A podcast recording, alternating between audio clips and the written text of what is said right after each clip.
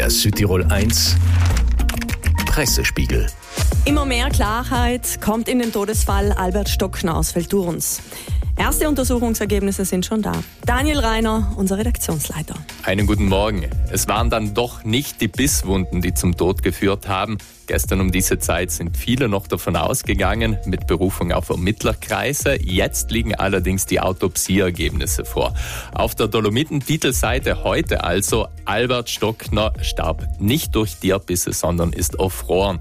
Die Bissspuren seien oberflächlich und heute werden die DNA-Proben erwartet, die Aufschluss geben sollen, von welchem Tier genau hier die Rede ist.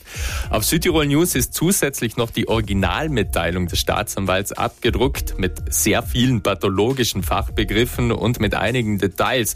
So heißt es zum Beispiel, wenn es um die Tierbisse geht, in jedem Fall waren die Läsionen eher oberflächlich, das heißt, sie betrafen keine Strukturen von signifikanter vitaler Bedeutung. Wir machen einen Abstecher in Südtirols Radstuben heute Morgen auch. Traumjob Bürgermeister, der große Aufmacher der FF heute. Gleich mit der Frage hinterher, warum tue ich mir das an?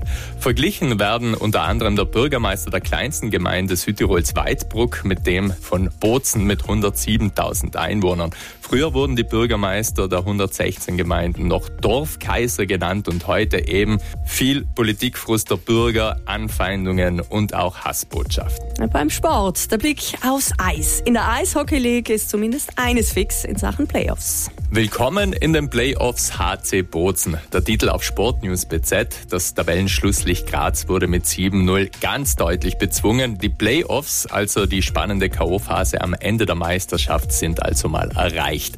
Weniger erfreulich die Überschriften, wenn es um den HC Bustertal geht. Sie müssen eine Extra-Runde drehen nach der Niederlage gestern gegen Vorarlberg. Ab Sonntag geht es für sie in die Pre-Playoffs, eine Art Zwischenrunde für die Mannschaften auf den Tabellenplätzen 7, 8, 9, 10.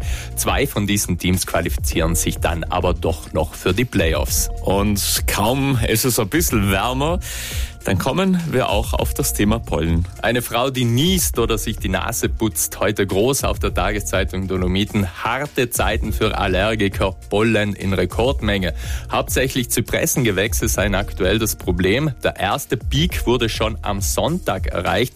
Letztes Jahr war es erst eine knappe Woche später soweit. Aber immerhin, der Niederschlag jetzt soll Linderung bringen. Na, hören wir ab 8 auch hier in Guten Morgen Südtirol, dass Regen und Schnee jetzt wirklich wichtig und richtig sind. Ja, alles Wichtige am Morgen bei uns. Ab sofort auch als Podcast und am besten natürlich im Abo. Der Südtirol 1 Pressespiegel.